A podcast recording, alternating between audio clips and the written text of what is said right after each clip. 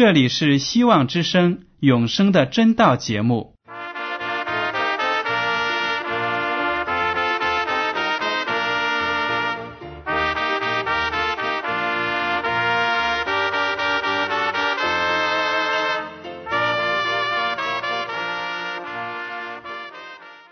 亲爱的听众朋友们，你们好，我是艾德，很高兴今天能和你们在永生的真道这个栏目中见面。耶稣说：“听上帝的话语，并且遵守的人是最有福气的。”所以，艾德现在能够通过电波和你们分享上帝的教导，感到十分快乐。我也希望众位弟兄姐妹。还有那些正在寻求真道的朋友们，也能够珍惜这段时光。大家不妨在手边准备好纸和笔，将今天讲到的要点和经文章节做些记录，以便过后自己再亲自查考圣经。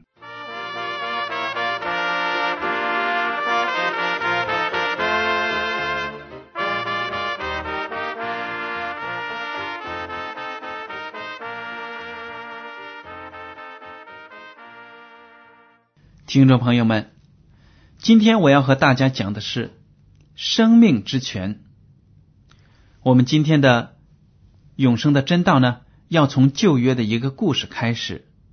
通过这个故事呢，我们也可以看到一个人怎么样得救。故事就记录在《列王记下》第五章。我们从第一节开始读。亚兰王的元帅乃曼，在他主人面前为尊为大，因耶和华曾借他使亚兰人得胜，他又是大能的勇士，只是长了大麻风。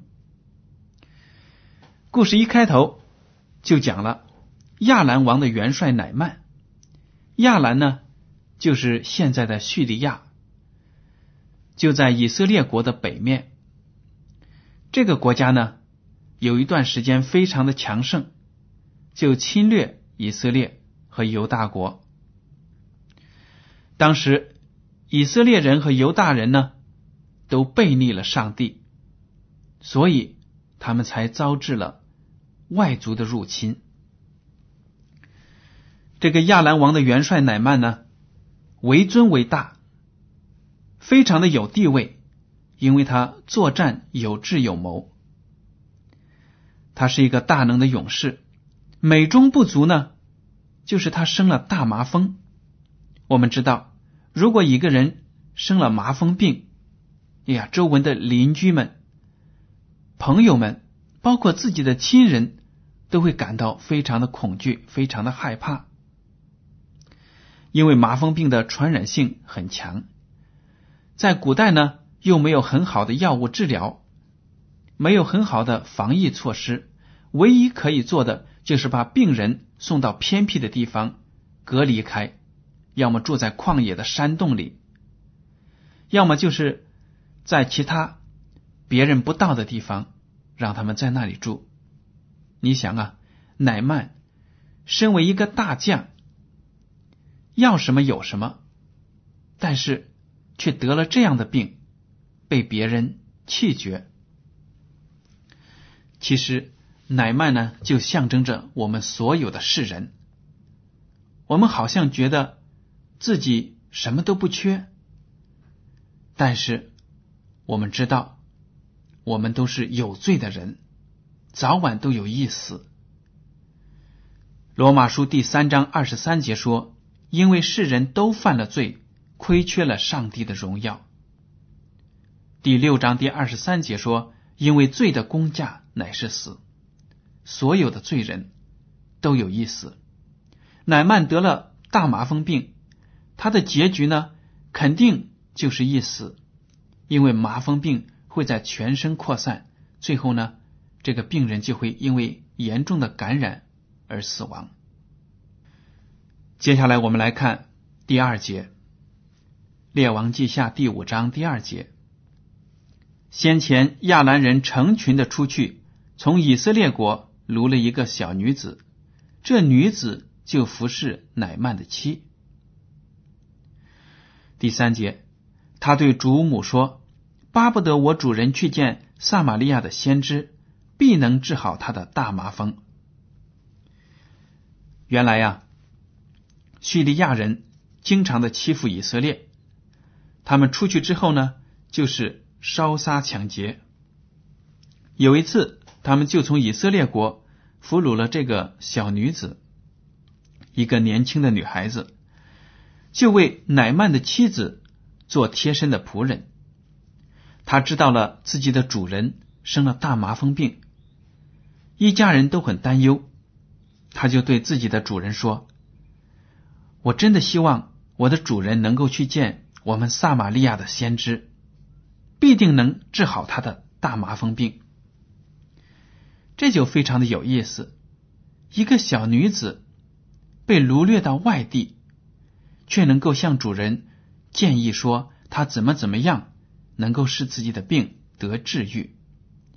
这不就好像我们现在的基督徒？要向不信上帝的人做见证吗？如果我们不向别人做见证，那些人也就不可能认识基督得救。回想一下，我们自己成为基督徒的道路，肯定也是通过别人才认识到了上帝，认识到了耶稣的救恩。所以呢，我们一定要不要吝惜自己的知识。一定要主动的为上帝做见证。好了，我们来读第五章第四节。乃曼进去，告诉他主人说：“以色列国的女子如此如此说。”这个小女子真的就把自己的建议告诉了主人。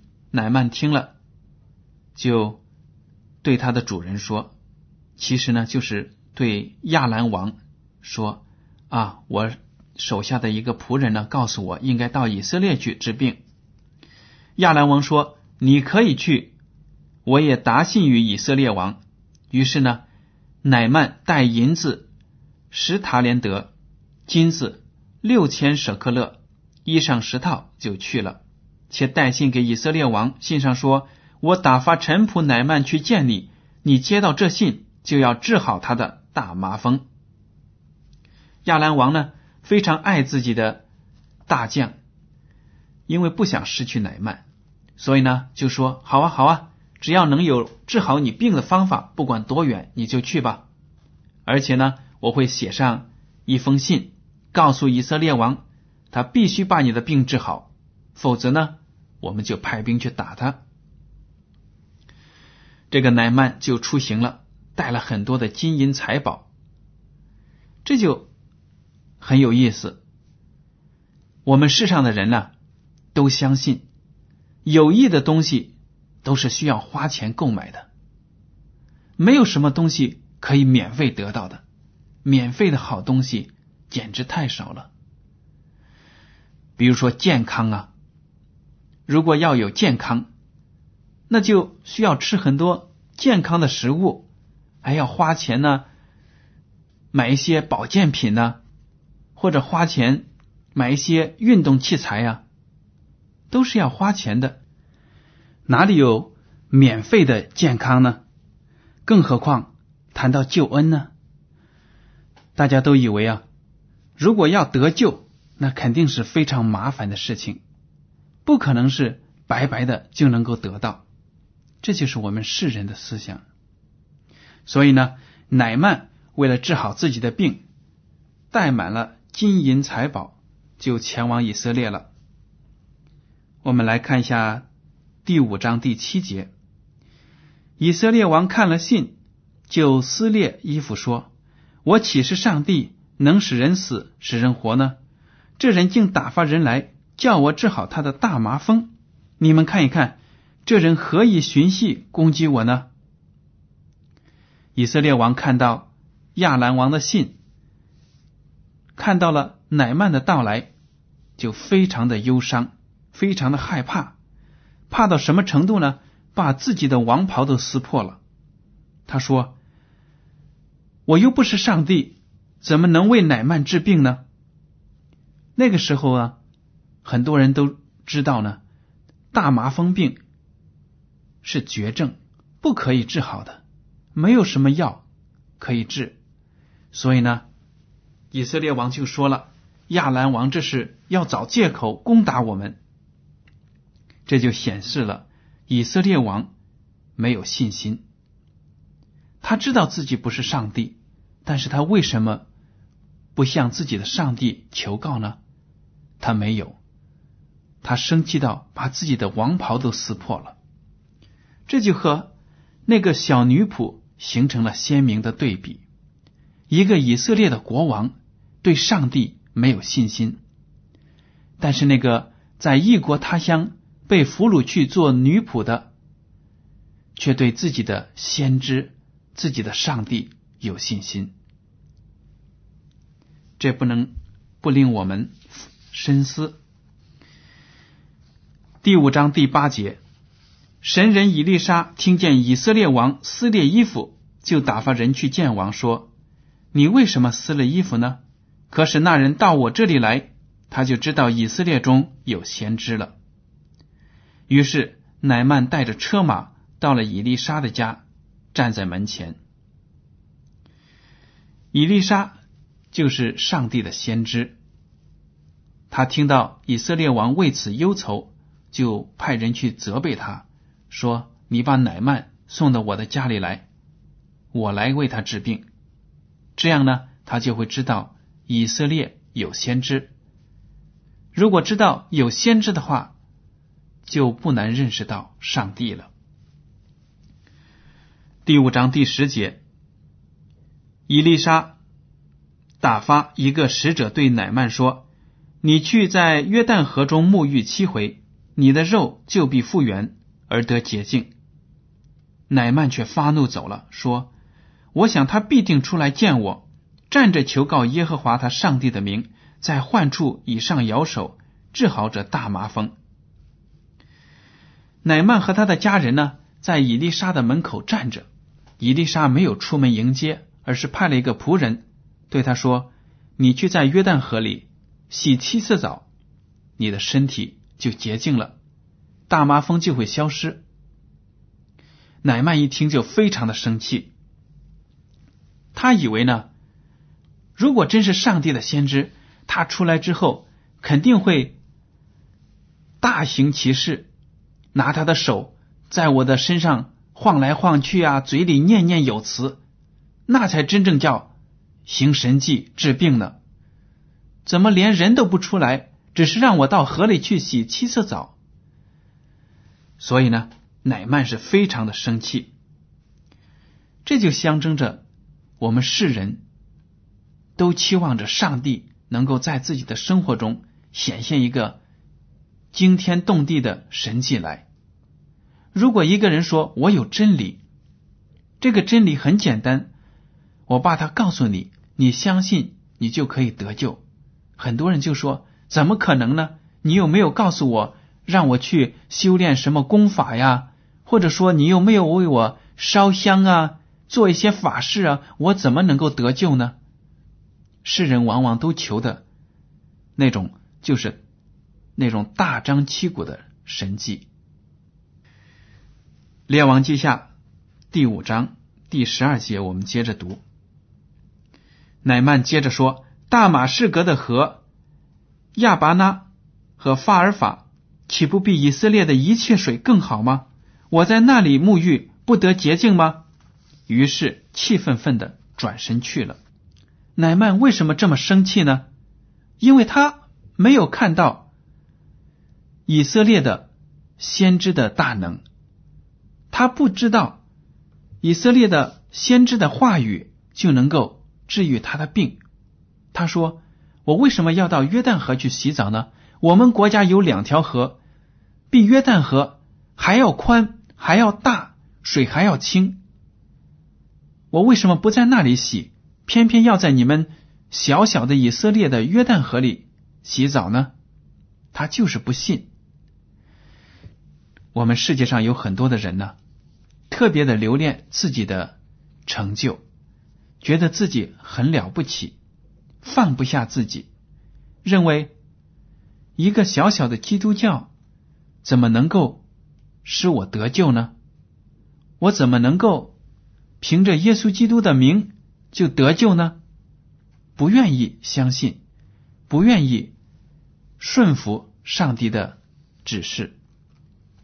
乃曼呢，在这里就表现的非常的气愤，而且呢，他转身就要回去了。要知道，从亚兰到以色列的路程也是不近的，他这么千里迢迢的跑一次，现在呢，因为自己的自高和自大，就不愿意相信先知的话，反而转身要离开。第五章第十三节这样写道。他的仆人进前来对他说：“我父啊，先知若吩咐你做一件大事，你岂不做吗？何况说你去沐浴而得洁净呢？”于是乃曼下去，照着神人的话，在约旦河里沐浴七回，他的肉复原，好像小孩子的肉，他就洁净了。当乃曼正要转身回国的时候，他的仆人就说：“主人呐。”你听我劝你一句话：如果先知告诉你做一件大事情的话，你肯定会做的。比如说，先知说，如果你把这块大石头搬到山上七次，然后再搬下来，或者呢，你在那里向耶和华上帝叩头祷告，你肯定会做。现在只是让你去洗澡，这样小的事情，你就做了又怎么样呢？试一试嘛。乃曼被说服了，他就下去洗澡，结果呢，真的自己的病就消失了，身上的大麻风一点踪影都没有了，他的皮肤呢又恢复到了像小孩子的皮肤一样，非常的美。第十五节写道：乃曼带着一切跟随他的人，回到神人那里，站在他面前说。如今我知道，除了以色列之外，普天下没有上帝。现在求你收点仆人的礼物。乃曼呢，真的信服了，他信了上帝。他带着所有的人都来到先知的面前，对他说：“我现在承认，当着这么多人的面承认，普天下除了耶和华上帝之外，再没有别的神。”现在呢，求你把我带来的这些礼物都收下吧。我们这些罪人，往往都是在上帝在我们的生活中显现了大的神迹之后呢，显示了他的恩典之后呢，我们就信靠了耶稣，信靠了主，这是可以理解的。乃曼也是这样子。本来根本就不愿意相信，后来好不容易才放下架子，不甘情愿的下去洗澡，结果真的是自己的病得了医治。听众朋友们，难道说约旦河的水就这么神奇吗？不是的，其实啊，乃曼他的病得到医治，是因为凭着他那仅有的信心。得到了医治，河水没有什么区别，只不过是上帝只是我们要做的事情呢，我们做了就能够得到赐福。乃曼呢得了治愈之后，就信靠了上帝。第十六节，伊丽莎说：“我指着所侍奉永生的耶和华起誓。”我必不受。乃曼再三的求他，他却不受。先知以丽莎不贪图钱物，所以呢，对乃曼带来的金银财宝看也不看，说啊，我凭着我的上帝启示，我绝对不会收你一分一毫。乃曼呢，就再三的求他，先知也不收。这里就表明上帝的救恩。是免费的。耶稣基督呢？我们知道，在福音书中有很多的记载，耶稣基督行了各样的善事，他为病人治病，为病人驱鬼，使残疾人能够恢复正常。但是呢，耶稣基督做了这么多的事情，不是为了钱财，他不图自己的益处，做这一切都是为了荣耀上帝的名，把上帝的救恩带给罪人。所以，耶稣基督为了罪人，每天呢从早到晚的辛苦，最后死在十字架上。为我们的罪献上了自己的生命，使我们能够白白的凭着他的牺牲得到永生。启示录第二十一章第六节，他又对我说：“我要将生命泉的水白白赐给那口渴的人喝。”启示录第二十二章十七节也说：“口渴的人也当来，愿意的都可以白白。”取生命的水喝。这两节经文都说明，耶稣基督号召世上所有的罪人来到他的面前，白白的从他那里得到救恩。你完全不需要带着自己的家产，变卖一切来他面前呢买救恩，不用的。救恩是免费的，不用花我们一分一毫。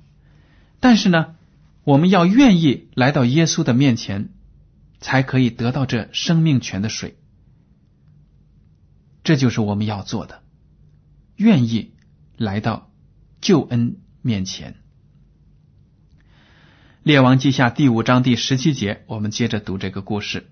乃曼说：“你若不肯受，请将两骡子驮的土赐给仆人。从今以后。”仆人必不再将燔祭或平安祭献于别神，只献给耶和华。这里就表明了，乃曼是真心真意的接受了耶和华上帝为自己的生命中的主。他说：“你要是不接受我的礼物啊，也好，但是请答应我一个条件，让我把以色列的土装在两个筐子里，放在。”两头骡子上带回去，我要用这个土建一座坛，在上面为耶和华上帝献祭，敬拜耶和华上帝，再也不拜假神和偶像了。这就说明了乃曼真心真意的信靠神，追求神。他宁愿把以色列的土带回去，做一种象征，象征着他从那里得到了福音。列王记下第五章十八节，乃曼又接着说：“唯有一件事，愿耶和华饶恕你的仆人。我主人进临门庙叩拜的时候，我用手参他在临门庙，我也屈身。我在临门庙屈身的这事，愿耶和华饶恕我。”这里讲的是怎么一回事呢？原来呀，亚兰王他们敬拜。临门，临门是一个假神的名字，所以呢，他们国家就有临门庙。当这个亚兰王去敬拜的时候，当然了，乃曼作为一名爱将，就陪着他在庙里搀扶着自己的王，两个人同时向偶像敬拜。乃曼就对先知以利沙说。求主，求我的上帝原谅我，我以前拜假神，我忏悔这种行为。这就表明了一个罪人在接受了救恩之后呢，真心的悔过，悔过自己所行的那些恶事，祈求上帝的原谅。乃曼就把自己过去在临门庙拜偶像的事说了出来。祈求先知宽恕，实际上就是在祈求上帝呢宽恕。列王记下第五章第十九节，以丽莎对他说：“你可以平平安安的回去。”这就说明了乃曼的罪被赦免了。约翰一书第一章第九节说：“我们若认自己的罪。”神是信实的，是公义的，必要赦免我们的罪，洗净我们一切的不义。我们虽然是罪人，但是只要我们能够来到上帝的面前，真心真意的承认自己的罪，上帝呢就愿意赦免我们的罪，把我们以以往的罪过通通的抛在脑后。